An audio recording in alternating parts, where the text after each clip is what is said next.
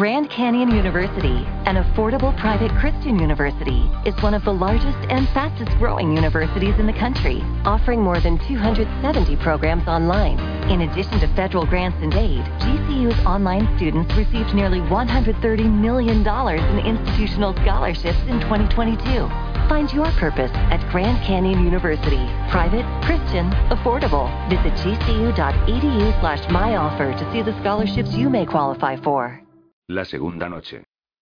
Patricia se pasó la mano con fuerza por el cabello, como queriéndose librar de las horas perdidas del día que acababa de transcurrir. Esperó que Mark llegara a casa, no solo por la satisfacción de librarse de sus hijos y decirle, toma, aquí están, sino también porque quería darle la noticia del día. Que la niñera de los Luz a quien Patricia espiaba a través de las cortinas había entrado en la casa y cinco minutos después había salido corriendo sin los niños, exactamente como si la estuvieran persiguiendo. Los Luz. Esos vecinos podían ser realmente fastidiosos. Siempre que Patricia recordaba a Joan ese saco de huesos de escribir su cava de vinos de tierra apisonada al estilo europeo, automáticamente hacía un gesto indecente con el dedo del medio. Se moría por saber qué noticias tenía Mark sobre Roger Luz, y si todavía estaba en Europa. Quería intercambiar impresiones con él. Las únicas ocasiones en que ella y su esposo parecían sintonizarse era cuando despotricaban de sus amigos, familiares y vecinos. Tal vez el hecho de alegrarse de los problemas ajenos hacía que los suyos y los de su esposo fueran menos perturbadores. Las noticias escandalosas siempre se acompañaban mejor con una copa de vino Pinot Noir, y ella terminó la segunda de un trago. Miró el reloj de la cocina e intentó controlarse, pues Mark se llenaba de impaciencia cuando llegaba a casa y descubría que ella le llevaba dos copas de ventaja. Al diablo con él. Pasaba todo el día en la oficina, almorzando y tomándose el tiempo necesario para hacer sus cosas, codeándose con el uno y con el otro mientras tomaba el último tren de regreso a casa. Entretanto, ella permanecía encerrada con la pequeña, apenas un bebé, con Marcus, con la niñera, con el jardinero, se sirvió otra copa y se preguntó cuánto faltaría para que Marcus, ese diablito celoso, fuera a despertar a su hermanita. La niñera había acostado a Jacqueline antes de irse, y la pequeña aún no se había despertado. Miró el reloj de nuevo y reparó en el silencio imperante en su casa. Jacqueline dormía como un auténtico bebé. Reanimada por otro sorbo de Pinot, dejó a un lado la revista llena de avisos publicitarios Coquie, y subió las escaleras para ver qué estaba haciendo el pequeño terrorista de cuatro años. Entró en el cuarto de Marcus y lo encontró boca abajo, acostado sobre la alfombra de los Rangers de Nueva York, al lado de la cama en forma de trineo y con el videojuego portátil junto a su mano extendida. Se veía extenuado. Por supuesto, pagaría el precio por la siesta tardía cuando el derviche no pudiera dormir de noche. Pero entonces sería el turno de Mark. Atravesó el corredor, intrigada y frunciendo el ceño al ver unos terrones oscuros sobre la alfombra, seguramente obra del diablillo de Marcus, y llegó a la puerta con la pequeña almohada de seda en forma de corazón que decía. SHHHSHHH. Angelito durmiendo, colgada del pomo con un lazo ornamentado. La abrió y se espantó al ver a una persona adulta sentada en la metedora al lado de la cuna. Era una mujer, meciéndose con un pequeño bulto entre los brazos. Estaba meciendo a Jacqueline. Sin embargo, todo parecía estar bien. La calidez silenciosa de la habitación, la suavidad de la luz difuminada y la alfombra mullida bajo sus pies. ¿Quién? Patricia avanzó con timidez, y la mujer se dio la vuelta. Joan.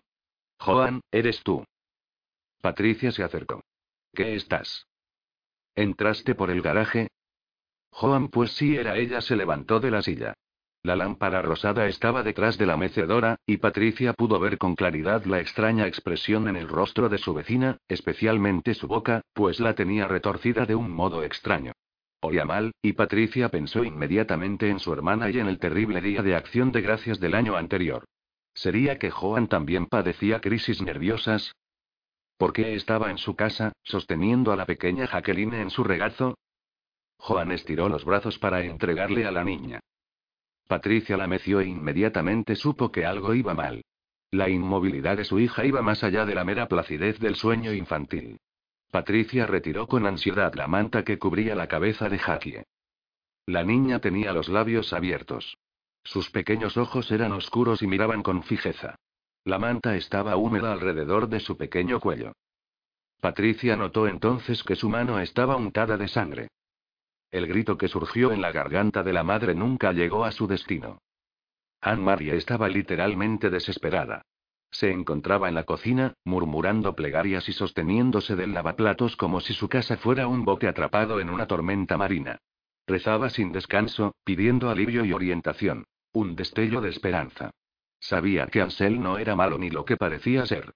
Simplemente estaba muy enfermo. Aunque había matado a los perros. Cualquiera que fuera su enfermedad, pasaría como una fiebre aguda y todo regresaría a la normalidad. Miró el cobertizo cerrado en el patio oscuro. Todo parecía estar en calma. Sus dudas volvieron a agobiarla cuando vio el informe noticioso sobre las víctimas del vuelo 753 que habían desaparecido de las morgues. Algo estaba sucediendo, algo terrible, él había matado a los perros, y su abrumadora sensación de pánico se vio mitigada únicamente por los frecuentes recorridos hasta los espejos y el fregadero, para tocarlos y lavarse, tratar de tranquilizarse y rezar. ¿Por qué Ansel permanecía enterrado durante el día? Él había matado a los perros. ¿Por qué la miraba con tanta ansiedad? Sí, él los había matado. ¿Por qué no decía nada y solo gruñía y aullaba, como los perros que había matado? La noche se había apoderado del cielo otra vez, justo lo que ella había temido durante todo el día. ¿Por qué él estaba tan quieto y silencioso? Antes de poder pensar en lo que iba a hacer y de olvidarse de sus temores, Anne-Marie abrió la puerta y bajó por las escaleras del porche, sin mirar las tumbas de los perros en un rincón del patio, y sin perder la calma. Ella tenía que ser fuerte ahora. Solo un poco más de tiempo. Las puertas del cobertizo estaban aseguradas con la cadena y el candado. Permaneció atenta al más mínimo sonido, apretando el puño contra su boca hasta que le dolieron los dientes. ¿Qué haría Ansel? ¿Le tiraría las puertas si ella intentaba entrar en el cobertizo? ¿Se obligaría a mirarla? Sí, él lo haría. Anne-Marie abrió el candado con la llave que colgaba de su cuello. Desanudó la gruesa cadena y retrocedió hasta donde sabía que él no podía alcanzarla. Sintió un hedor insoportable, una fetidez sepulcral.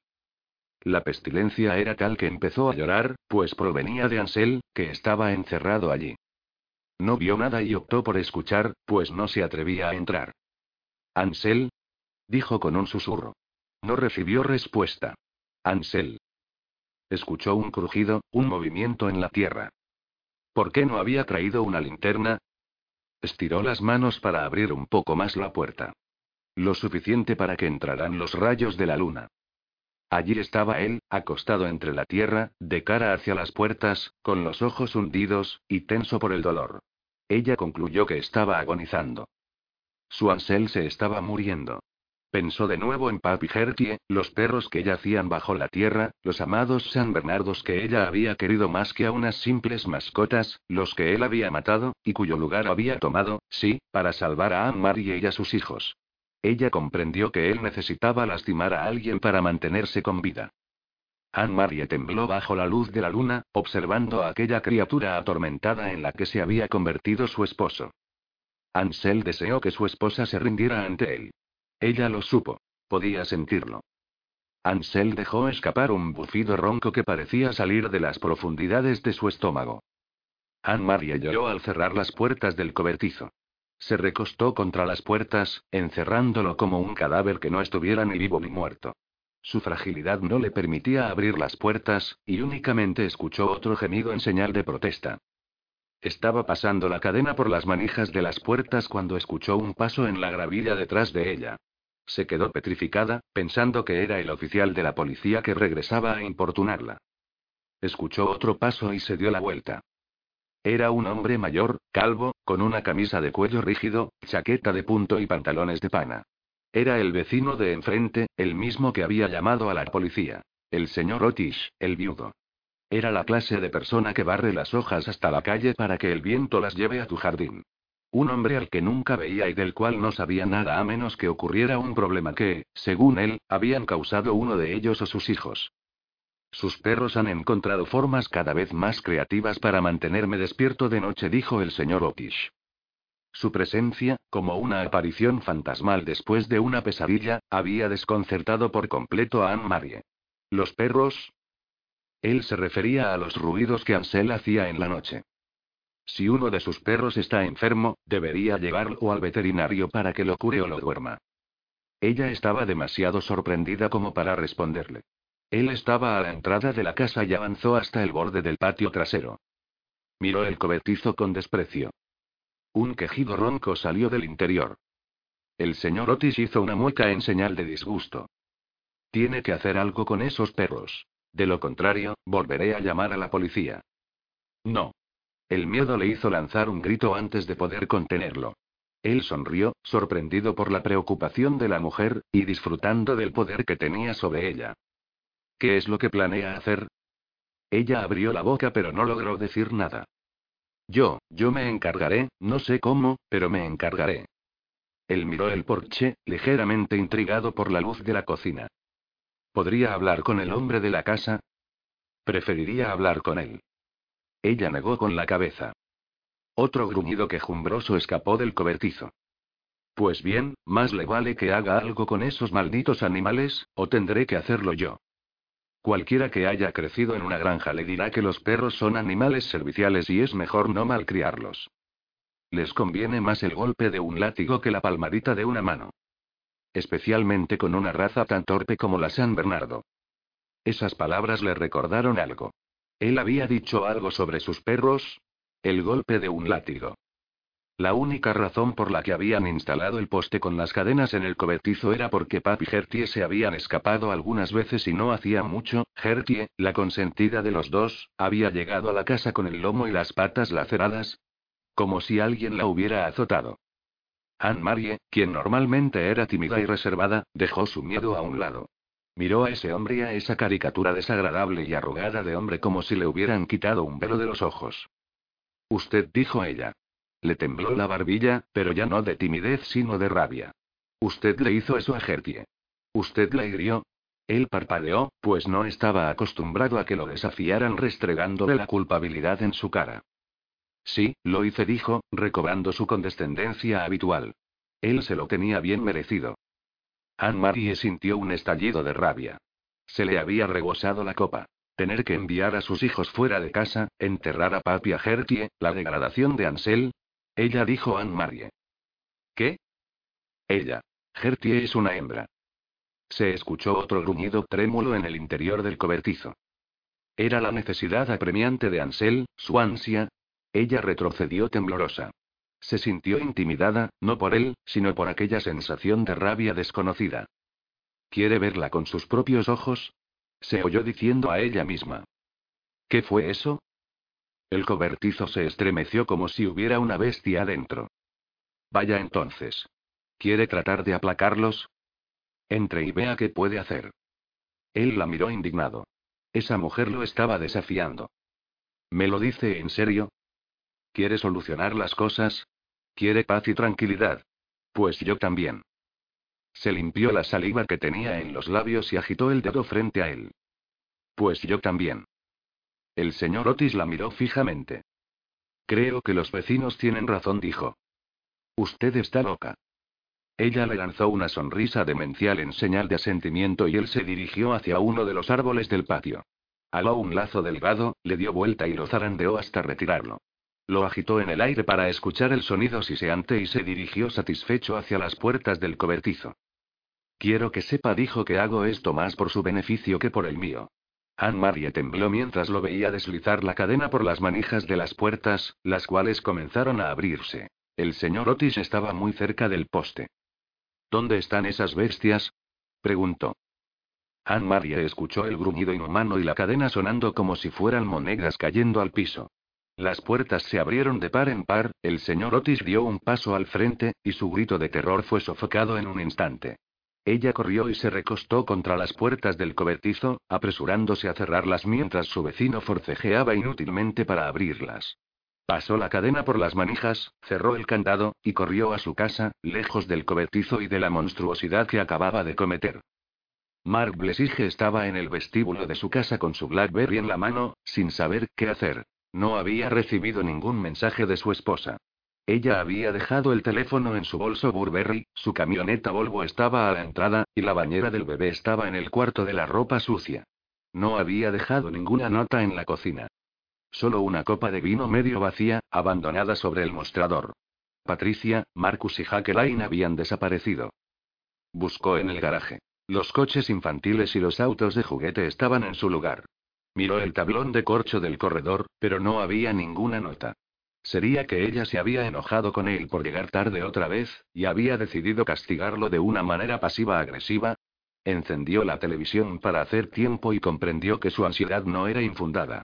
En dos ocasiones tomó el teléfono para llamar a la policía, pero no creyó que pudiera sobrevivir al escándalo de una patrulla llegando a su casa. Salió a la puerta de la entrada y se sentó en las escaleras de ladrillo que daban al césped y al jardín de flores exuberantes. Miró a ambos lados de la calle, preguntándose si su esposa e hijos habrían ido donde algún vecino, y notó que casi todas las casas estaban a oscuras. El resplandor amarillo de las lámparas ardecó sobre los lustrosos apagadores estaba ausente. Tampoco había monitores de computador ni pantallas de televisores de plasma titilando con su halo hipnótico. Miró la casa de los Luz al otro lado de la calle, con su fachada patricia y elegante, y sus ladrillos blancos y envejecidos. Tampoco parecía haber nadie allí. ¿Se trataba de algún desastre inminente? ¿Habrían emitido una orden de evacuación antes de que él llegara? Entonces vio a alguien salir de los arbustos frondosos que formaban una cerca ornamental entre su casa y la de los Luz. Era una mujer, y tenía un aspecto desaliñado bajo la sombra irregular de las hojas de los robles. Parecía mecer en sus brazos a un niño de cinco o seis años. La mujer cruzó la entrada, la camioneta Lexus SUV de los Luz la ocultó momentáneamente, y entró por la puerta lateral que había a un lado del garaje. Giró la cabeza antes de entrar y vio a Marca la entrada de su casa. No lo saludó ni le hizo un gesto de reconocimiento, pero su mirada, aunque fugaz, fue como si a él le hubieran descargado un bloque de hielo en el pecho. Comprendió que no era Joan Luz, pero podría tratarse de su empleada. Esperó infructuosamente que una luz se encendiera en la casa. Lo que acababa de ver era algo completamente extraño, pero a excepción de esto, no había visto a nadie más en el vecindario. Entonces cruzó la calle con las manos en los bolsillos, avanzó en línea recta desde la entrada para no pisar el césped, y llegó a la puerta lateral de la casa de los Luz. La puerta exterior estaba cerrada, pero la interior permanecía abierta. En vez de tocar el timbre golpeó el cristal de la puerta, entró y dijo. Hola. Cruzó la cocina y encendió la luz. Joan. Roger. El piso estaba salpicado con huellas sucias de pies descalzos. Algunos de los armarios y bordes del mostrador tenían huellas de manos manchadas de tierra. Unas peras se estaban pudriendo en un cesto de alambre de la cocina. ¿Hay alguien en casa? Concluyó que Joan y Roger habían salido, pero quiso hablar de todos modos con la empleada. Ella no le diría que los Blesige nunca sabían dónde estaban sus hijos, o que Mark no podía controlar a su esposa alcohólica. Y si él estaba equivocado y y estaba allí, entonces él le preguntaría a Joan por su familia como si llevara una raqueta de tenis en la mano. ¿Cómo haces para mantenerte al tanto de tus hijos si siempre están tan ocupados? Y si alguien le decía algo sobre su carnada caprichosa, él respondería mencionando el caso de la horda de campesinos descalzos que habían irrumpido en la cocina de los Luz. Soy yo, Mark Blesige, el vecino de enfrente. ¿Hay alguien en casa? No iba allí desde mayo, cuando asistieron a la fiesta de cumpleaños del niño. Sus padres le habían comprado uno de esos coches eléctricos de carreras, pero como no tenía remolque aparentemente, el niño estaba obsesionado con los remolques. Él lo chocó contra la mesa donde estaba el pastel de cumpleaños, poco después de que el empleado disfrazado de Bob Esponja hubiera servido los jugos sobre ella. Bien, había dicho Roger, al menos sabe lo que le gusta. Todos esbozaron una sonrisa forzada y bebieron su jugo. Mark llegó a la sala de estar y contempló su casa desde las ventanas de la fachada. Disfrutó de la vista durante un momento, pues no siempre podía ver su casa desde el ángulo de una ventana vecina. Definitivamente, su casa era linda, aunque es mexicano estúpido había vuelto a cortar disparejos los setos del costado occidental. En las escaleras del sótano también había pisadas. Más de una. Eran muchas. Hola, Dijo, intrigado por el origen de esa profusión de pies descalzos. Hola, soy Mark Blesige, el vecino de enfrente. Ninguna voz le respondió. Siento haber entrado así, pero me estaba preguntando y empujó la puerta de vaivén y se detuvo. Unas diez personas lo estaban mirando. Dos de ellas eran niños que salieron de detrás de la isla de la cocina, pero no eran sus hijos. Reconoció a algunas de estas personas. Vivían en Bronxville, y los había visto en Starbucks, en la estación del tren o en el club.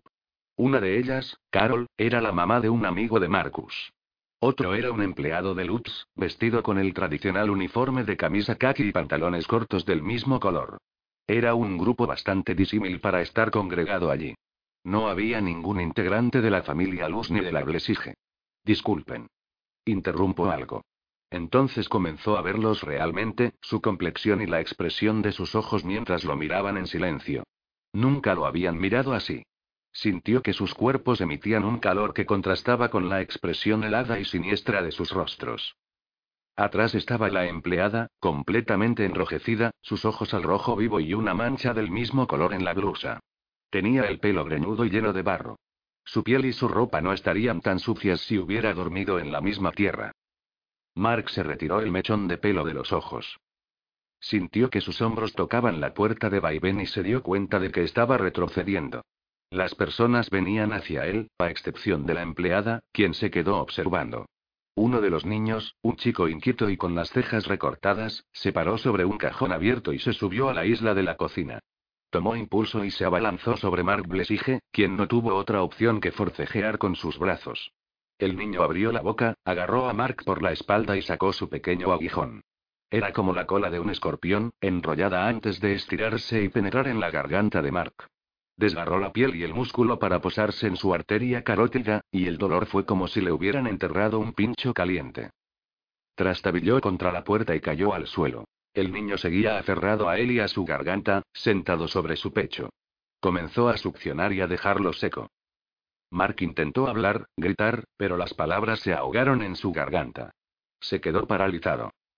Algo cambió o fue interrumpido en su interior, y no pudo emitir ningún sonido. El niño presionó el pecho contra el suyo, y Mark sintió el latido de su corazón, o de algo, con toda nitidez. A medida que la sangre manaba de su cuerpo, Mark sintió que el ritmo cardíaco del niño se aceleraba y se hacía más fuerte. Tum tum tum, alcanzando un paroxismo frenético cercano al placer sexual. El aguijón del niño se inflamó mientras se alimentaba, y la parte blanca de sus ojos se hizo carmesí mientras miraba a su presa. El niño pasó sus dedos huesudos y retorcidos por el cabello de Mark, presionándolo con fuerza. Los demás entraron por la puerta, se abalanzaron sobre él y le desgarraron la ropa. Los aguijones atravesaron su piel, y Mark sintió un cambio en la presión de su cuerpo. No era una descompresión, sino una compresión. Un vacío, como el de una caja de jugo consumido. Y al mismo tiempo, un olor lo envolvió, invadiendo su nariz y sus ojos como una nube de amoníaco. Sintió una erupción húmeda y cálida sobre su pecho, como sopa recién preparada, y al agarrar con sus manos al pequeño demonio, sintió otro rastro de humedad. El niño se había ensuciado, defecando sobre Mark mientras se alimentaba, aunque la excreción se asemejaba más a un compuesto químico que a heces humanas. El dolor fue insoportable y corpóreo, penetrando en todas partes, en las puntas de los dedos, en el pecho, en el cerebro. La presión se desvaneció de su garganta y Mark permaneció allí como una estrella blanca y reluciente de dolor fulgurante. Neva entreabrió un poco la puerta del cuarto para ver si los niños ya se habían dormido. Ken y Audrelus estaban acostados en sacos de dormir al lado de la cama de su nieta Narusta. Los niños Luz se comportaban bien la mayoría del tiempo. Después de todo, Neva había sido su única niñera desde que Ken tenía apenas cuatro meses, pero los dos habían llorado esa noche. Extrañaban sus camas y querían saber cuándo los llevaría Neva de regreso a casa. Su hija Sebastiana le reclamaba constantemente que la policía no tardaría en golpear a su puerta, pero esto no le preocupaba a su madre en lo más mínimo. Sebastiane había nacido en los Estados Unidos, y después de completar sus estudios, se le quedó grabada una cierta arrogancia americana. Neva la llevaba cada año a Haití, pero ella sentía que no era su hogar. Rechazaba el país y sus antiguas tradiciones. Renegaba de las antiguas enseñanzas porque sus nuevos conocimientos le parecían más modernos y sofisticados. Pero que Sebastiane creyera que su madre era una tonta supersticiosa iba más allá de lo que Neva estaba dispuesta a soportar. Especialmente después de haber hecho lo que hizo, al rescatar a esos dos niños malcriados aunque potencialmente redimibles, poniendo en riesgo a los miembros de su propia familia. Aunque había crecido en el seno de la religión católica, el abuelo materno de Neva era Godou y Bocor de su aldea, una especie de húngaro sacerdote. Algunos los llaman brujos practicante de magia, tanto de la negra como de la blanca. Aunque se decía que tenía un gran ase, mucho poder espiritual, y se dedicaba a curar zombis astrales, es decir, a encerrar un espíritu en un fetiche, un objeto inanimado, nunca intentó el arte más oscuro. El de reanimar a un cadáver y levantar a un zombi de un cuerpo muerto cuya alma ya había partido. No lo hizo porque decía que respetaba mucho la magia negra, y que cruzar ese límite infernal era una afrenta directa a la Loa, a los espíritus de la religión vudú, los cuales son semejantes a los santos o ángeles que actúan como intermediarios entre el hombre y el creador impasible. Pero él había participado en ceremonias que eran una especie de exorcismo ancestral, enmendando los errores de otros o ungan caprichosos. Neva lo había acompañado a los rituales y había visto el rostro de los muertos vivientes. Juan se había encerrado en su cuarto aquella noche una habitación tan lujosa como la de cualquiera de las suites de los hoteles que Neva había limpiado en Manhattan, recién llegada a América, y Neva entró para mirarla una vez que dejó de escuchar sus quejidos. Los ojos de Joan parecían apagados y distantes, su corazón acelerado y las sábanas empapadas de un sudor pestilente. La almohada estaba manchada con una sangre blancuzca y espesa. Neva había cuidado a personas enfermas y agonizantes, y después de ver a Joan Luz supo que su empleadora no se estaba hundiendo simplemente en la enfermedad, sino en la maldad. Fue entonces cuando se llevó a los niños. Neva volvió a echar un vistazo por la ventana. Vivía en el primer piso de una casa multifamiliar y solo podía ver la calle y las casas de los vecinos a través de los barrotes de hierro. Las rejas eran efectivas contra los ladrones, pero aparte de eso, Neva no estaba muy convencida de su utilidad. Esa tarde había salido de la casa y las había alado con fuerza para comprobar su resistencia. Como medida de precaución adicional y a escondidas de Sebastiane, no fuera a ser que le diera un sermón, Neva aseguró los marcos contra los alféizares con clavos, y tapó la ventana del cuarto de los niños con un estante de libros. También y sin decírselo a nadie untó cada uno de los barrotes con ajo. Ella tenía una botella pequeña con agua bendita consagrada por el sacerdote de su parroquia, aunque recordó que su crucifijo había sido ineficaz en el sótano de los luz. Abrió todas las persianas y encendió cada una de las luces con nerviosismo, pero también con aplomo. Se sentó en su silla y estiró los pies. No se quitó los zapatos negros de suela gruesa que utilizaba en su casa por si tenía que correr, a fin de estar preparada para vigilar otra noche. Encendió la televisión a bajo volumen, simplemente a manera de compañía. Estaba más molesta por la condescendencia de su hija de lo que realmente debería.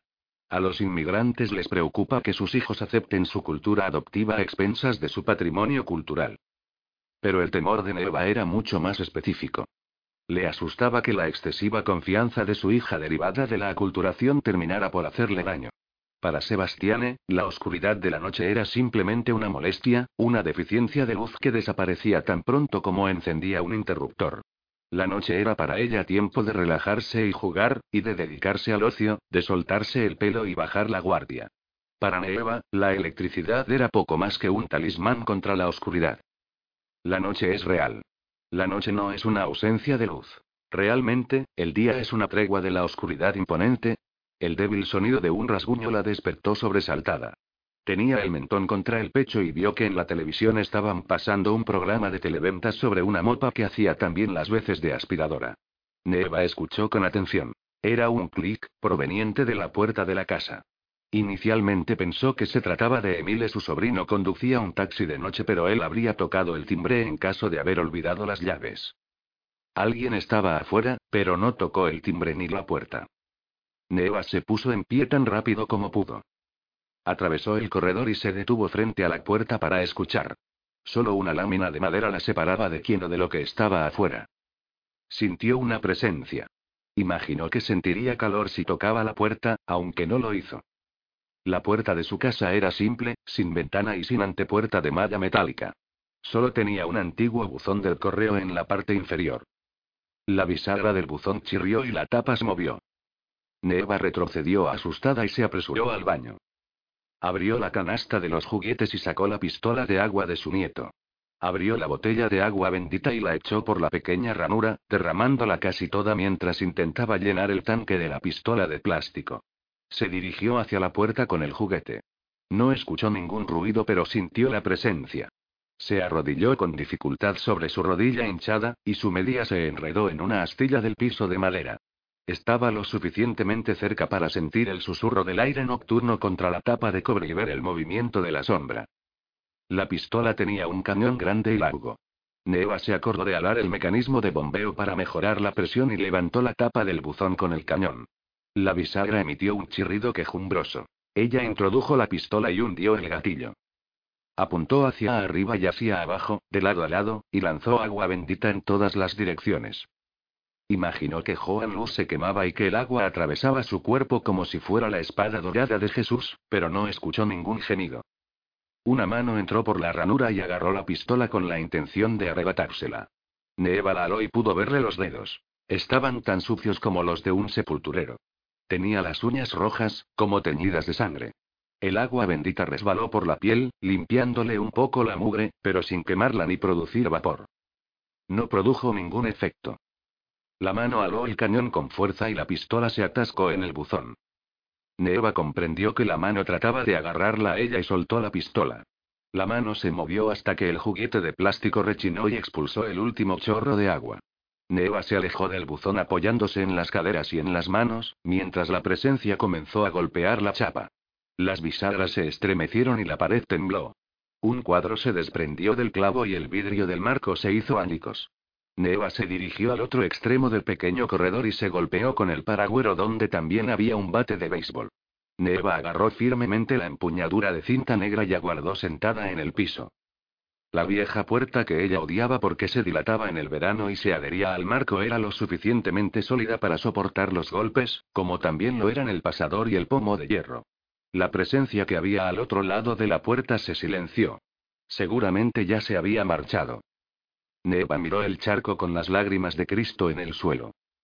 Cuando el poder de Jesús te falla, entonces sabes que realmente la suerte te ha abandonado. Lo único que podía hacer era esperar a que amaneciera. Neva. Que N tenía una camiseta y unos pantalones de deporte. Ella se movió más rápido de lo que creía ser capaz, tapándole la boca al niño y arrastrándolo hasta el rincón. Permaneció allí, recostada contra la pared y con el niño envuelto en sus brazos. ¿La presencia habría oído la voz del niño? Neva intentó escuchar. El niño forcejeó para desprenderse y poder hablar. Silencio, niño. Entonces lo escuchó. Era el chirrido otra vez. Agarró al niño con más fuerza y se inclinó hacia un lado para mirar la puerta. Un dedo sucio abrió la tapa del buzón.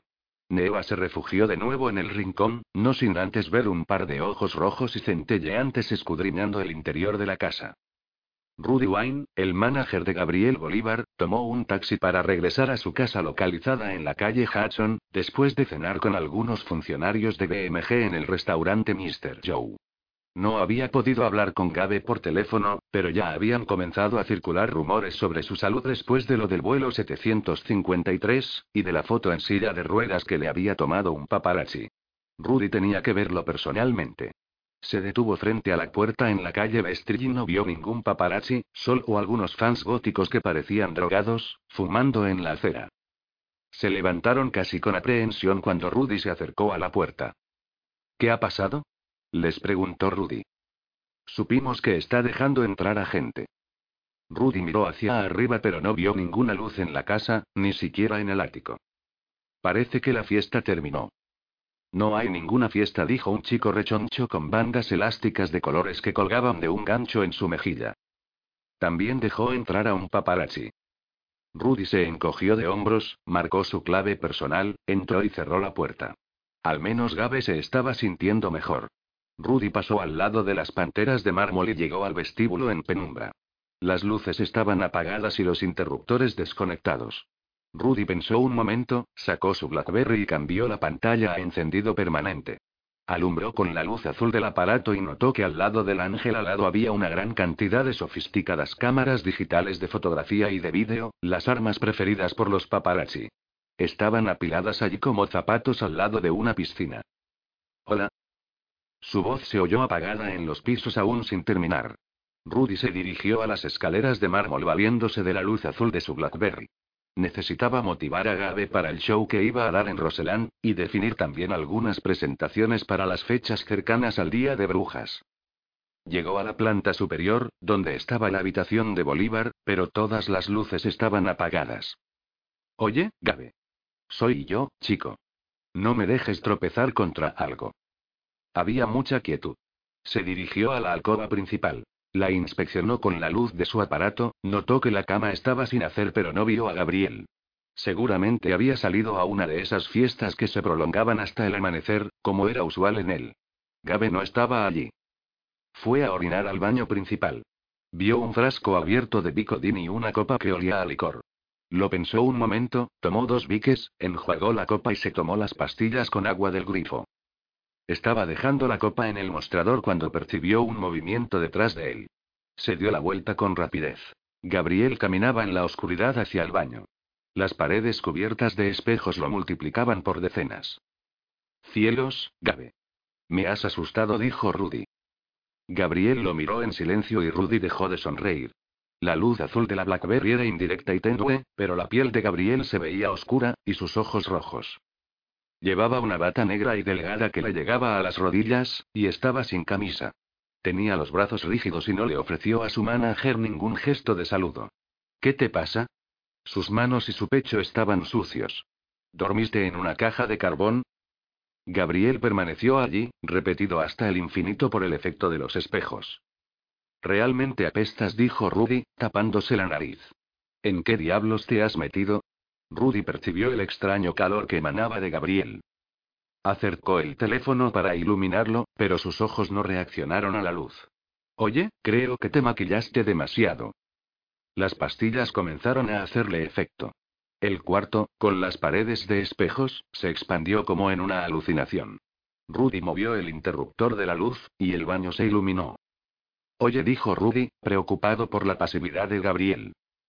Puedo regresar después si estás en un viaje de ácido. Intentó pasar por el lado izquierdo de Gabriel, pero el cantante no se movió. Lo intentó de nuevo, y Bolívar no lo dejó salir. Rudy retrocedió, iluminando a su cliente con su aparato. Oye, Gabe, ¿qué diablos? Bolívar se abrió la bata, extendió sus brazos como un par de alas, y la prenda cayó al piso. Rudy jadeó. Gabriel tenía el cuerpo gris y enjuto, pero lo que realmente lo dejó perplejo fue el pubis del cantante. No tenía vello, era terso como el de una muñeca, y sin órganos genitales. Gabriel le tapó la boca con fuerza. El manager comenzó a forcejear, pero ya era muy tarde. Rudy lo vio reírse, pero la risa se desvaneció y algo semejante a un látigo se agitó en su boca. La luz trémula del teléfono mientras buscaba frenéticamente los números 9, 1 y 1 le permitió ver el aguijón que salía de su boca. Unos apéndices poco definidos se inflaban y desinflaban a los lados, como bolsas de carne esponjosa, flanqueados por ventosas que se abrían y cerraban. Rudy vio todo esto un instante antes de que el aguijón se clavara en su cuello. El teléfono cayó al piso del baño, detrás de sus pies estremecidos, sin que él alcanzara a hundir la tecla marcar. Jeannie Emilsome, una niña de nueve años, no se sentía cansada mientras regresaba a casa con su mamá. Haber visto la sirenita en Broadway había sido una experiencia tan maravillosa que nunca había creído estar tan despierta en su vida. Ya sabía realmente qué quería hacer cuando fuera mayor. Ya no pensaba ser instructora de ballet, pues Cindy Bailey se había fracturado dos dedos mientras daba un salto, ni gimnasta olímpica, el potro de gimnasia la asustaba. Iba a ser, que suenen los tambores, por favor, una actriz de Broadway. Se teñiría el pelo de rojo y actuaría en La Sirenita representando el papel protagonista de Ariel, y al final se despediría del público con una venia profunda, y después de los atronadores aplausos hablaría con sus jóvenes admiradores, les estamparía su autógrafo en los programas, y sonreiría mientras se tomaban fotos con ella con sus teléfonos móviles. Y entonces, en una noche muy especial, ella escogería a la niña de nueve años más amable y sincera que hubiera entre el público, y la invitaría para que fuera su suplente y su mejor amiga para siempre. Su madre sería su estilista, y su padre que permanecía en casa con Justin sería su manager, al igual que el papá de Ana Montana. Y Justin, bueno, Justin podía permanecer en casa a sus anchas. Estaba sentada con el mentón sobre la mano, dada la vuelta en la silla del vagón del metro que se deslizaba debajo de la ciudad en dirección sur. Se vio reflejada en la ventana y percibió el resplandor del vagón detrás de ella. Las luces titilaban algunas veces, y durante una de esas intermitencias se quedó mirando el espacio abierto que había en la interconexión entre dos túneles. Luego vio algo. No era más que una imagen fugaz y subliminal, como un fotograma perturbador insertado en la cinta de una película aburrida. Todo sucedió tan rápido que su mente consciente no tuvo tiempo de procesar esa imagen que no comprendió. Ni siquiera pudo decir por qué estalló en lágrimas, despertando a su madre, que estaba hermosa con su abrigo y su elegante vestido, y quien la consoló mientras le preguntaba por la causa de su llanto. Jeanie solo atinó a señalar la ventana. Permaneció apretujada contra el brazo de su madre durante el resto del trayecto. Sin embargo, el amo la había visto. El amo lo veía todo, especialmente cuando se alimentaba. Su visión nocturna era extraordinaria y casi telescópica, con una percepción muy aguda a todas las tonalidades de grises, y registraba las fuentes de calor con un blanco espectral y resplandeciente. Acababa de terminar, aunque no estaba saciado nunca lo estaba, y dejó que su presa se desplomara, soltándola con sus manos enormes en la gravilla, al lado de las traviesas de la vía férrea. Los túneles soplaban vientos que le agitaban la capa, y los trenes aullaban en la distancia, el hierro chocando contra el acero como el grito de un mundo que hubiera advertido súbitamente su regreso. La exposición.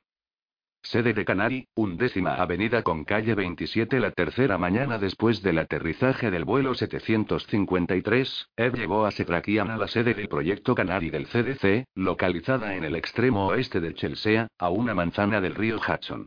Antes de que comenzara este proyecto, la oficina de tres niveles había sido la sede local del programa de monitorización médica de trabajadores y voluntarios del World Trade Center, liderado por el CDC, el cual investigaba la relación que había entre las tareas de rescate del 11S y las constantes afecciones respiratorias. Ep se sobresaltó cuando llegaron a la undécima avenida. Dos patrullas de la policía y un par de automóviles con placas oficiales estaban estacionados afuera. El director Barnes finalmente se había salido con la suya, y ellos recibirían la ayuda que tanto necesitaban. Era imposible que Ed, Nora y Setrakian pudieran entablar solos semejante batalla. La puerta del tercer piso estaba abierta, y Barnes conversaba con un hombre sin uniforme que se identificó como un agente especial del FBI. Everett dijo Ed, aliviado al saber que su jefe había participado personalmente en la gestión de los trámites gubernamentales. Has llegado en el momento indicado. Era usted a quien quería ver aquí. Ed fue directo al pequeño refrigerador que estaba cerca de la puerta. Los tubos de ensayo se sacudieron cuando sacó la botella de leche. Retiró la tapa y bebió con avidez.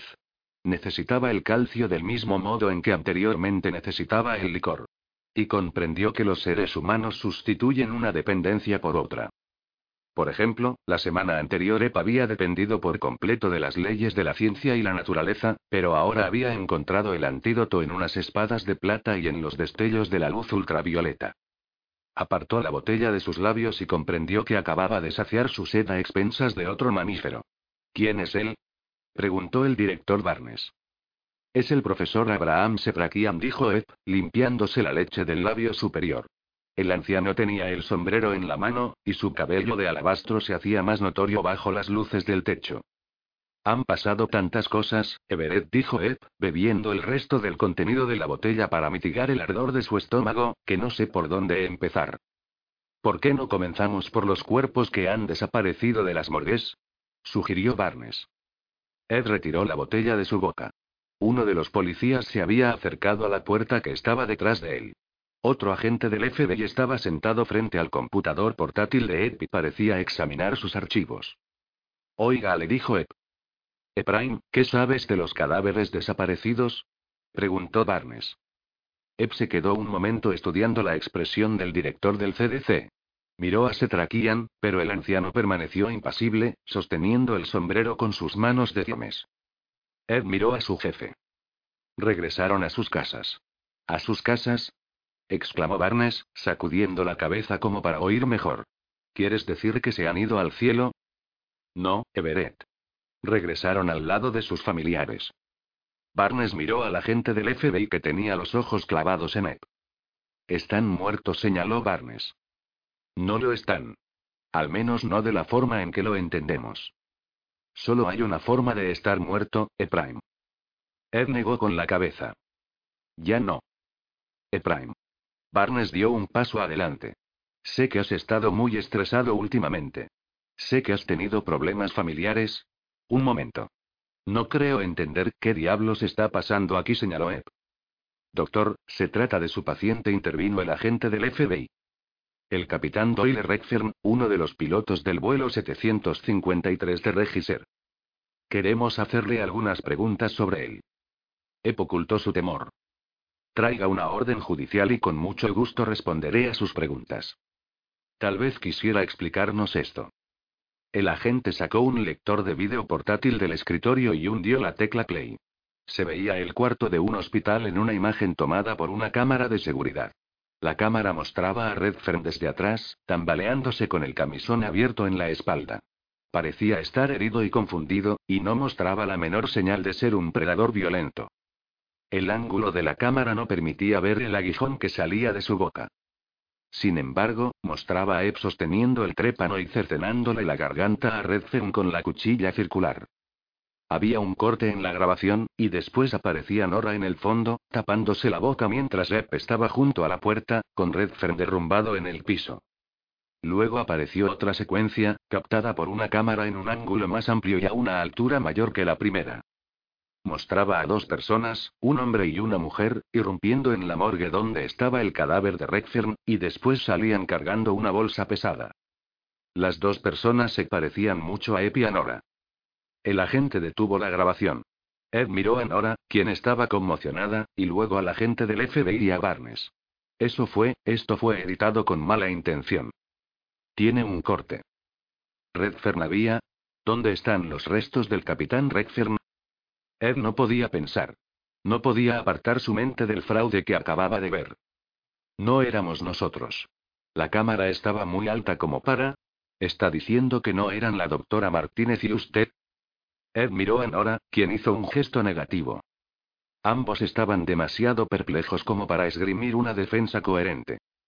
Déjame preguntarte una vez más, Ephraim dijo Barnes. ¿Dónde están los cadáveres que han desaparecido de las morgues? Ed miró a Setrakian, quien estaba cerca de la puerta. Después miró a Barnes.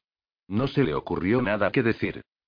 Ephraim, a partir de este momento cerraré el proyecto Canary. ¿Qué? exclamó Ed, reponiéndose de inmediato. Espere, Everett. Ed se acercó a Barnes con aprehensión. Los policías se le interpusieron como si se tratara de un criminal peligroso, y Ed se detuvo completamente desconcertado. Doctor Godweater, tiene que acompañarnos, dijo el agente del FBI. Ustedes, un momento. Ep se dio la vuelta, pero Setrakian ya no estaba en la puerta. El agente envió a dos policías para detenerlo. Ed miró a Barnes. Everett, usted me conoce. Sabe quién soy. Escuche lo que voy a decirle. Hay una peste que se está propagando por toda la ciudad. Es una plaga como nunca antes se había visto. Doctor Godweater interrumpió el agente del FBI, queremos saber qué le inyectó a Jim Kent. ¿Qué le? ¿Qué? Ephraim dijo Barnes, llegué a un acuerdo con ellos. Dejarán libre a Nora si aceptas cooperar. Le evitaremos el escándalo del arresto y conservaremos su reputación profesional. Sé que vosotros dos, sois cercanos. ¿Y en qué se basa para sostenerlo? Ed miró a sus acusadores, pasando de la sorpresa a la rabia. Esto es un maldito engaño, Everett. Ephraim, apareces en un vídeo atacando y asesinando a un paciente. Has estado presentando unas pruebas de laboratorio con resultados fantásticos que no pueden explicarse bajo ningún parámetro racional, que son infundados y probablemente manipulados. Ed miró a Nora. Quedaría en libertad y tal vez pudiera seguir luchando. Barnes tenía razón. Él no tenía ninguna opción en ese cuarto lleno de representantes de la ley, al menos no en ese momento. No dejes que esto te detenga, le dijo a Nora. Tal vez seas la única que pueda llegar a saber lo que realmente está sucediendo. Nora negó con la cabeza y se dirigió a Barnes. Señor, esto es una conspiración, independientemente de que usted forme parte de ella conscientemente o no. Por favor, doctora Martínez, respondió Barnes. No quede en ridículo una vez más. El otro agente empacó los computadores portátiles de Ed Pinora, y les pidió que lo acompañaran a las escaleras del edificio. Se encontraron en el corredor del segundo piso con los dos policías que habían ido tras Setrakian. Estaban lado a lado, casi de espaldas el uno contra el otro, y esposados. Setrakian apareció detrás del grupo blandiendo su espada. La puso en el cuello del agente principal del FBI. Tenía una daga pequeña en la otra mano, también de plata, y la mantuvo cerca de la garganta del director Barnes. Caballeros, dijo el anciano, ustedes son rehenes de una batalla que está más allá de su comprensión. Tome esta daga, doctor. Ep tomó el mango del arma y la acercó a la garganta de su jefe. Santo cielo, Eprime. Dijo Barnes. ¿Has perdido la razón? Everett, esto es más grave de lo que sospecha. Va más allá de la jurisdicción del CDC, e incluso de las agencias de seguridad del Estado. Se ha propagado una enfermedad nefasta en esta ciudad, como nunca habíamos visto. Y esto es apenas el comienzo de la catástrofe. Nora se acercó al agente del FBI para pedirle que le devolviera los computadores.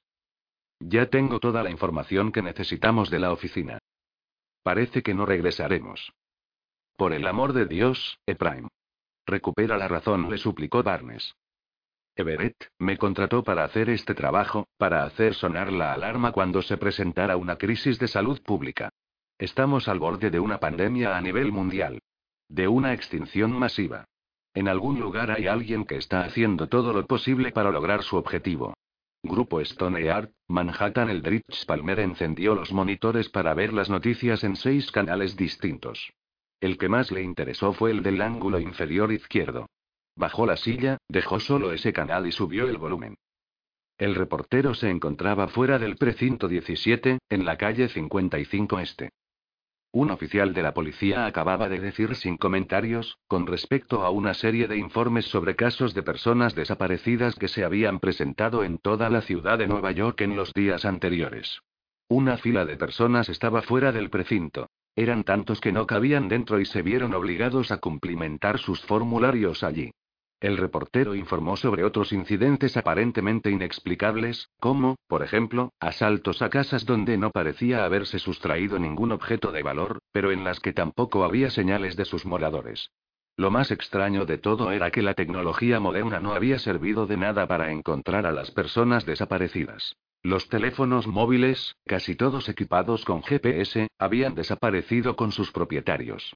Esto llevó a algunos a especular que ciertas personas estaban abandonando voluntariamente a sus familias y sus trabajos, y a señalar que las desapariciones parecían coincidir con la reciente ocultación lunar, sugiriendo así una conexión entre ambos eventos.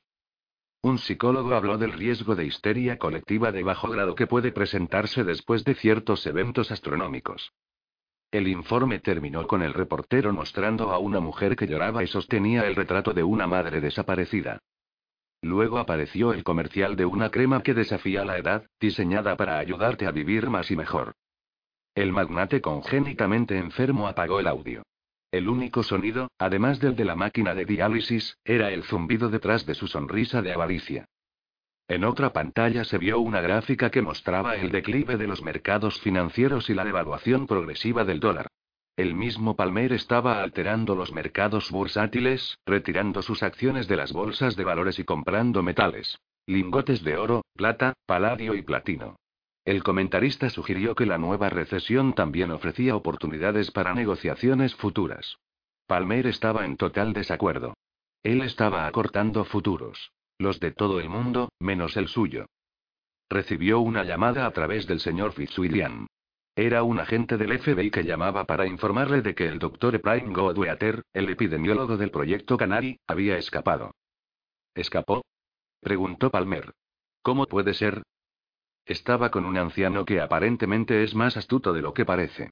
Está armado con una espada de plata. Palmer guardó silencio momentáneamente y sonrió con dificultad. Las fuerzas se estaban confabulando en su contra. Pero no había ningún problema. Todas podían aliarse en una sola, así sería más fácil eliminarlas.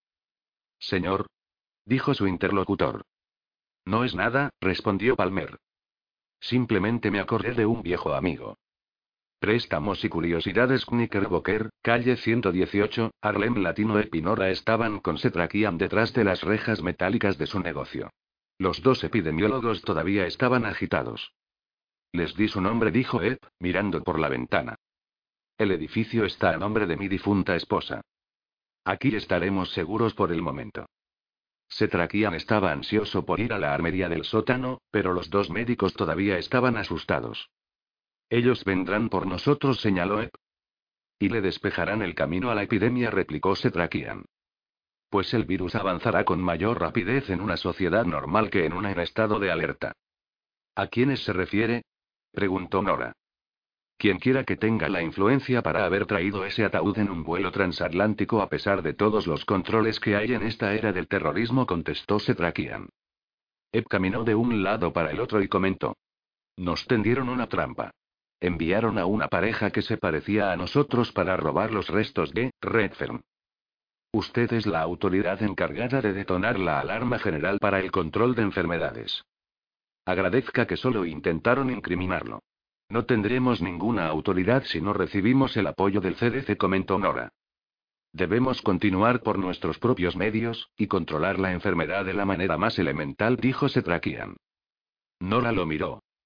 ¿Se refiere a asesinarlos? ¿Y qué preferiría usted? ¿Convertirse en uno de ellos, o permitir que alguien la libere? De todos modos es un eufemismo amable para el asesinato, comentó Ep. Además, es más fácil decirlo que hacerlo. ¿Cuántas cabezas tendremos que cortar? Apenas somos tres. Existen otras formas además de cercenar la columna vertebral, replicó Setrakian. Por ejemplo, la luz solar es nuestro aliado más poderoso. El teléfono de E vibró en su bolsillo. Lo sacó y leyó cuidadosamente la pantalla. Era un compañero de la sede del CDC en Atlanta. Es con él, le dijo a Nora, y contestó. ¿Dónde permanecen durante el día? Le preguntó Nora a Setrakian. Bajo tierra. En sótanos y alcantarillas. En las entrañas oscuras de los edificios, en los cuartos de mantenimiento de los sistemas de calefacción y del aire acondicionado. Algunas veces en los muros, pero más comúnmente bajo tierra. Es allí donde prefieren hacer sus nidos. Entonces, duermen durante el día, ¿verdad? Sería lo más conveniente. Varios ataúdes en un sótano, y todos los vampiros durmiendo allí. Pero no. Ellos no duermen. No de la manera en que nosotros lo entendemos. Se aplacan por un momento si están saciados. Se fatigan cuando consumen mucha sangre, pero no por mucho tiempo. Buscan lugares oscuros durante el día únicamente para escapar de los rayos mortales del sol. Nora estaba completamente pálida y lívida, como una niña pequeña a la que le acaban de contar que a los muertos no les crecen alas ni se van al cielo para convertirse en ángeles, sino que en realidad permanecen bajo tierra y les crecen aguijones debajo de la lengua, después de haberse convertido en vampiros. ¿Y qué fue lo que dijo antes de decapitarlos? Le preguntó ella. Era algo en otro idioma, como un conjuro o una especie de maldición. El anciano se encogió de hombros. Es algo que digo para calmarme. Para afinar el pulso antes del golpe final. Nora esperó que él aclarara el significado de sus palabras, y se traquían vio que ella sentía necesidad de comprenderlas. Digo. Estrigoy, mi espada canta en la plata. Setrakian se sintió incómodo al decir esto. Suena mejor en el idioma original. Nora vio que el viejo asesino de vampiros era básicamente un hombre modesto. Plata dijo ella. Solo plata señaló él. Reconocida en todas las épocas por sus propiedades antisépticas y germicidas. Puedes cortarlos con un arma de acero o dispararles una bala de plomo, pero la plata es el único metal que puede destruirlos. Eb tenía la mano libre cubriendo su oído, tratando de escuchar a Pete, quien iba conduciendo por las afueras de Atlanta. Pete le preguntó. ¿Qué está pasando allá? ¿Qué has escuchado? Se supone que no debo decírtelo. Que estás en problemas. Que has traspasado los límites, o algo así. La situación está muy complicada aquí, Pete. No sé qué decirte. Bueno, de todos modos quería llamarte. Estoy examinando las muestras que me enviaste. Eb sintió un nudo adicional en el estómago. El doctor Peter O'Connell era uno de los directores del proyecto de muertes inexplicables del Centro Nacional para Enfermedades Zoonóticas, Entéricas y de Origen Vectorial del CDC. El UNEX era un grupo interdisciplinario conformado por virólogos, bacteriólogos, epidemiólogos, veterinarios y personal clínico del CDC y de otras entidades oficiales. Cada año ocurren muchas muertes inexplicables en los Estados Unidos, y una fracción de ellas, casi 700, son enviadas anualmente al UNEX para su investigación. Solo el 15% se resuelven satisfactoriamente. Se toman muestras de las demás y se guardan en un banco para un análisis futuro. Cada investigador del UNEX ocupaba una posición en el CDC, y Pete era el jefe de patología de enfermedades infecciosas, un especialista en las causas por las cuales un virus afecta a su anfitrión. Ep había olvidado que le había enviado las primeras biopsias y muestras de sangre que le había tomado al capitán Redfern. Es una cepa viral, Ep. No cabe la menor duda. Hay una cantidad considerable de ácido nucleico. Espera, Pete. Escúchame, la glicoproteína tiene unas propiedades de enlace sorprendentes. Es asombroso, como una llave maestra. Este parásito no solo se apodera de la célula anfitriona, sino que la engaña para que reproduzca más copias. Se fusiona con el ácido ribonucleico. Se derrite junto a él y lo consume, y, sin embargo, no lo utiliza. Lo que realmente hace es sacar una copia de sí mismo apareado con la célula anfitriona y toma solo la parte que necesita. No sé qué has visto en tu paciente, pero en términos teóricos esto puede replicarse indefinidamente, y muchos millones de generaciones después esta cosa puede reproducir la estructura de sus órganos en términos sistémicos, y de una forma realmente rápida.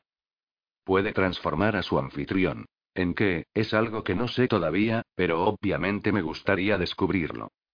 Pete, la cabeza le daba vueltas a Ep. Aquello tenía mucho sentido. El virus dominaba y transformaba las células, así como el vampiro dominaba y transformaba a sus víctimas. Estos vampiros eran virus encarnados. Me gustaría hacerle un examen genético, y ver qué es lo que lo hace funcionar, continuó Pete. Escúchame, Pete. Quiero que lo destruyas. Epolló los parabrisas del auto de Pete.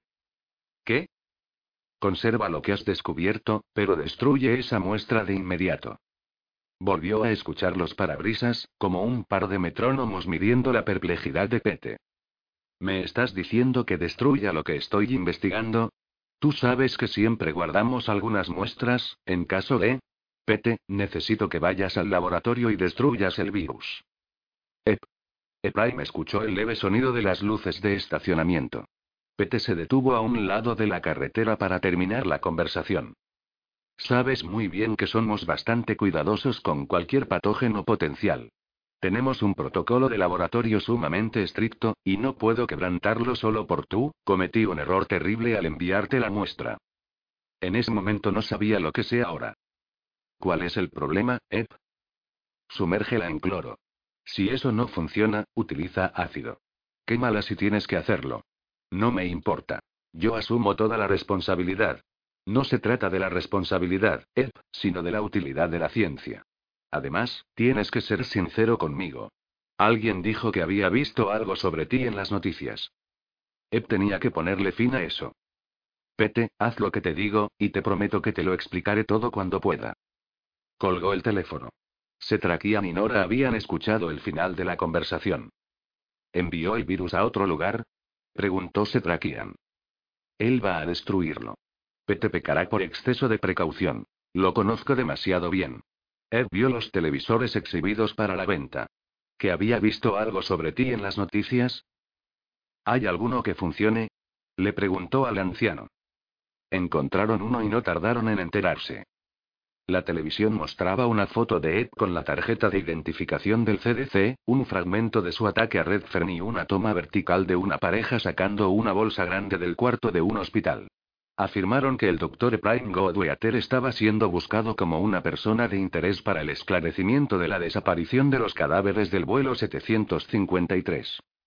Ep se quedó petrificado. Pensó que Kelly o Zack podían verlo. Cabrones. Masculló para sus adentros. Setrakian apagó la televisión. Lo único bueno de esto es que consideran que eres una amenaza, y eso significa que todavía hay tiempo. Aún hay esperanzas, una oportunidad. Nora dijo. Parece como si tuviera un plan, dijo Nora. No es un plan, sino una estrategia. Cuéntenos, le instó Los vampiros tienen sus propias leyes. Son antiguas y rudimentarias. Una de ellas es que un vampiro no puede atravesar una masa de agua en movimiento sin ayuda humana. Nora hizo un gesto negativo. ¿Por qué no? La razón puede encontrarse tal vez en su propia creación, hace muchísimo tiempo. Las tradiciones folclóricas han existido en todas las culturas del planeta desde tiempos inmemoriales. Entre los antiguos mesopotámicos, griegos, egipcios, hebreos, romanos, etc. Soy viejo, pero no lo suficiente para saberlo.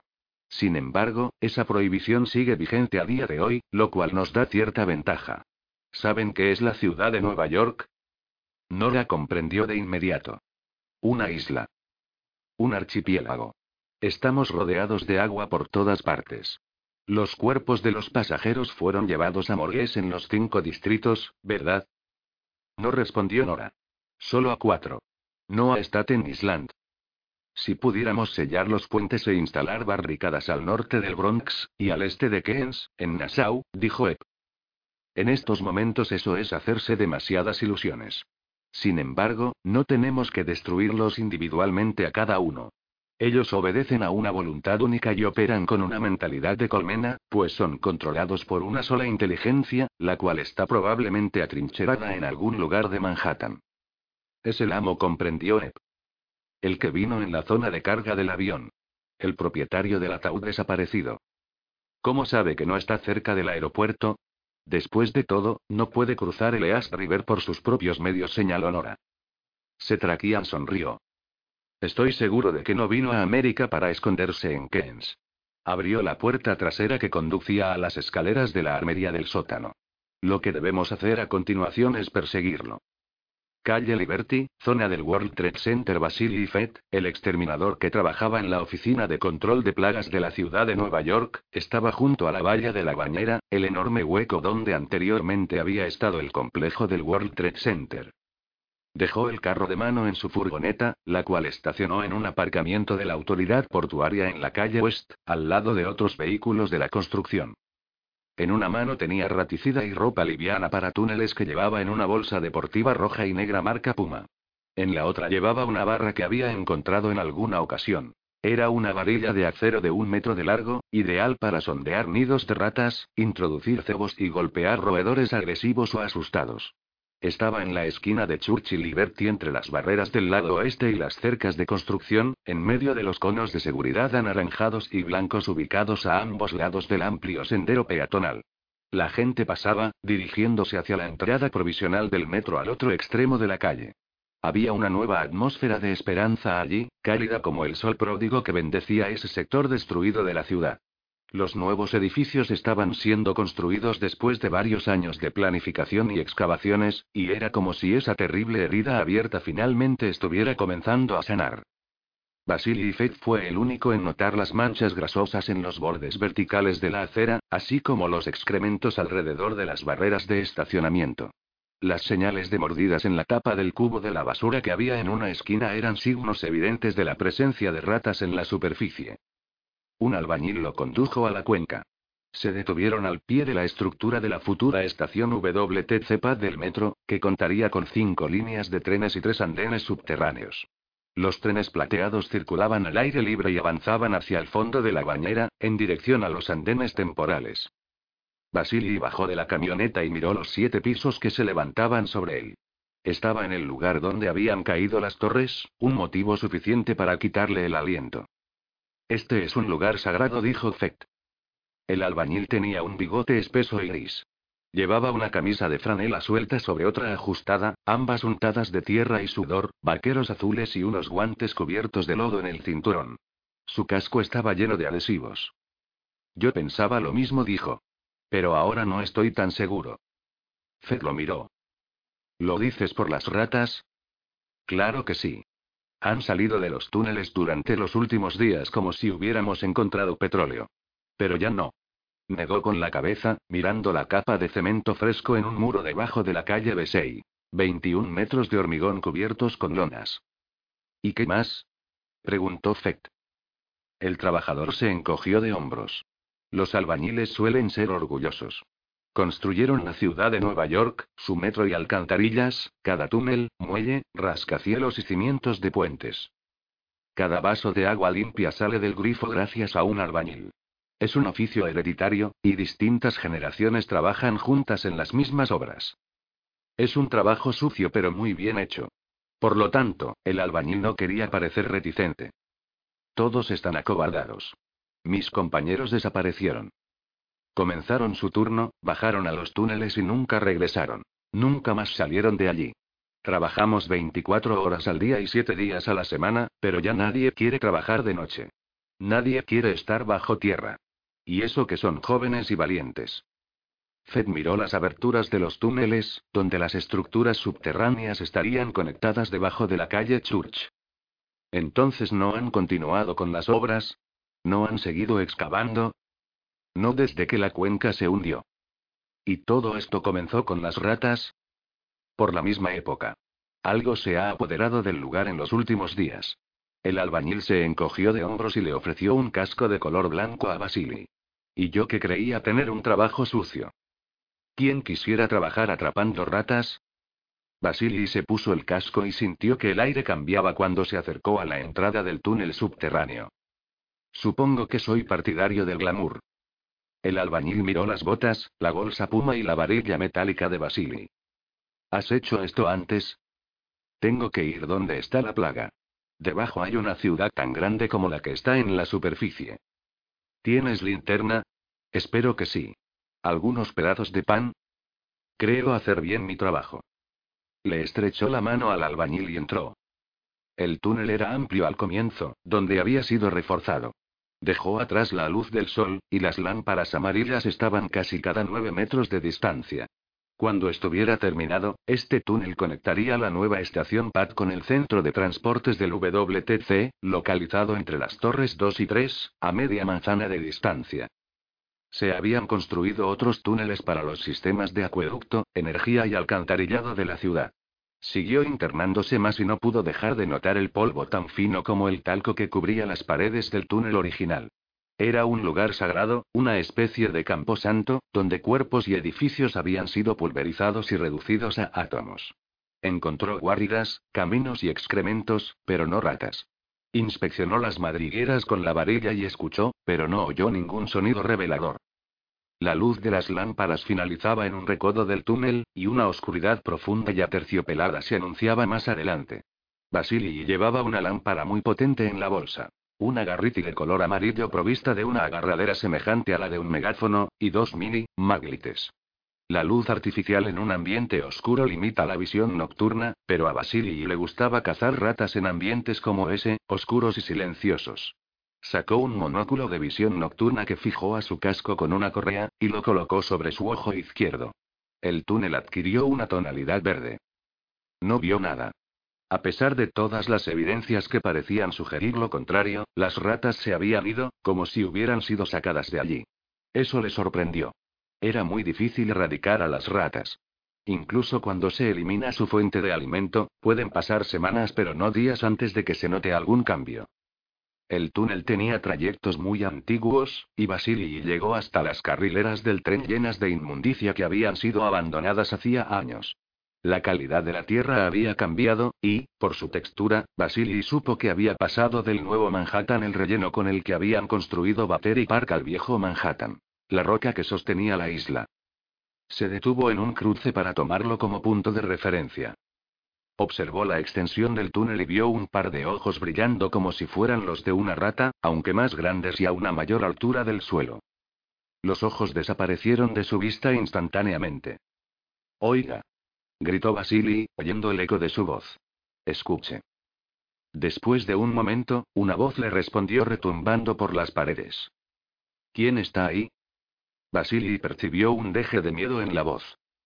Entonces asomó la luz de una linterna, proveniente del final del túnel, mucho más allá de donde Basili había visto brillar aquel par de ojos. Retiró el monóculo a tiempo, pues de lo contrario le hubiera afectado la retina. Se identificó, sacó una linterna pequeña con la que hizo señales y siguió su camino hacia adelante. El viejo acceso al túnel estaba al lado de otro que parecía estar en uso, allá, donde creía haber visto los ojos. Miró con el monóculo pero no vio nada, y siguió caminando hacia el próximo cruce. Vio venir a un grupo de trabajadores subterráneos con gafas y cascos llenos de adhesivos, vestidos con camisas de franela, vaqueros y botas. Un cárter tenía una fuga de agua. Las potentes luces halógenas instaladas sobre trípodes alumbraban el nuevo túnel como en una película del espacio. Los trabajadores estaban tensos y permanecieron juntos hasta que vieron a Basili de cerca. ¿Fue a uno de vosotros a quien vi hace un momento? Preguntó. Los tres trabajadores se miraron entre sí. ¿Qué viste? Creí ver a alguien cruzando las vías férreas, dijo señalando con la mano. Los tres trabajadores se miraron de nuevo, y dos de ellos comenzaron a empacar sus cosas. El otro le preguntó. ¿Eres el tipo que anda buscando ratas? Sí. El trabajador negó con la cabeza. Ya no hay ratas aquí. No pretendo contradecirte, pero eso es casi imposible. ¿Cómo podría ser? Tal vez porque tienen sentidos más afinados que los nuestros. Basili miró de nuevo el túnel iluminado donde estaba la manguera del cárter. ¿Esa es la salida del metro? Así es. Basili señaló en la dirección contraria. ¿Y allí? El trabajador dijo. Te aconsejo que no vayas por allí. ¿Por qué no? Olvídate de las ratas. Sigüenos. Ya hemos terminado aquí. El agua seguía manando, y formaba charcos semejantes a los de un abrevadero. En un momento los alcanzaré, dijo Basili. El trabajador le lanzó una mirada penetrante. Haz lo que quieras, le dijo, apagando la lámpara y colgándose el morral al hombro antes de dar alcance a sus compañeros. Basili los vio alejarse y la intensidad de las bombillas de sus cascos disminuyó a medida que avanzaron por el túnel, desapareciendo cuando los trabajadores doblaron por un recodo. Escuchó el chirrido producido por las ruedas de un vagón del metro. Era tan cercano que se asustó un poco.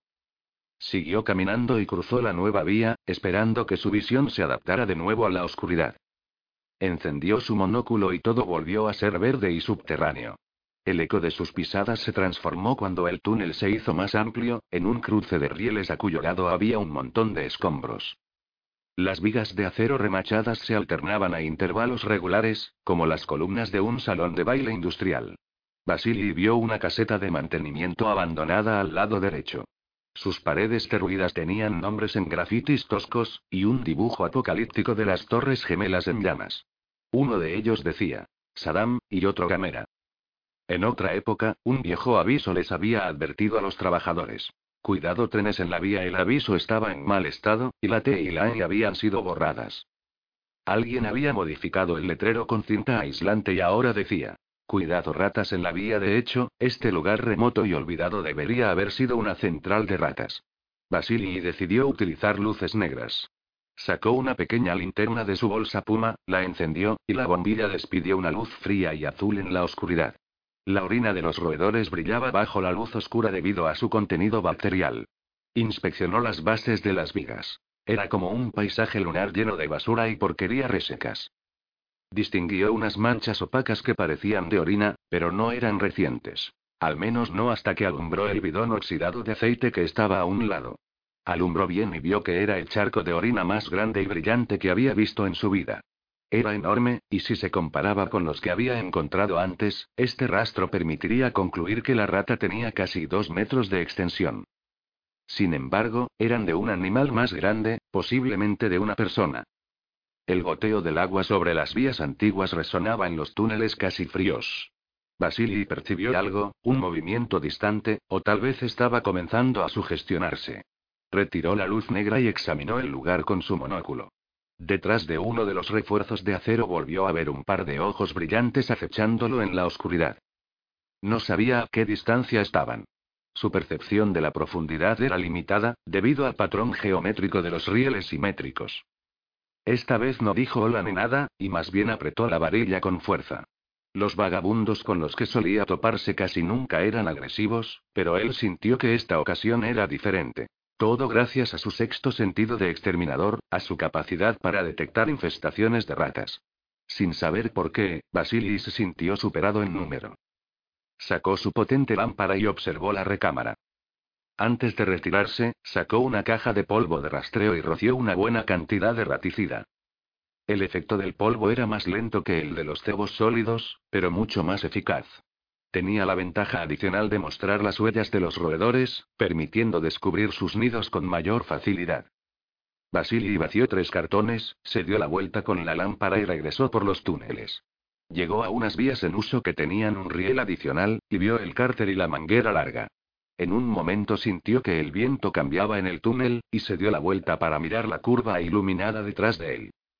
Retrocedió rápidamente y se agarró del muro. El ruido era ensordecedor. El tren avanzó con velocidad y Basili vio las caras de los pasajeros en las ventanas antes de taparse los ojos para evitar la nube de arena y polvo. Siguió las vías férreas y vio un andén iluminado. Subió con la bolsa y la varilla, y se detuvo en un andén semivacío, al lado de un cartel que decía, si ve algo, diga algo.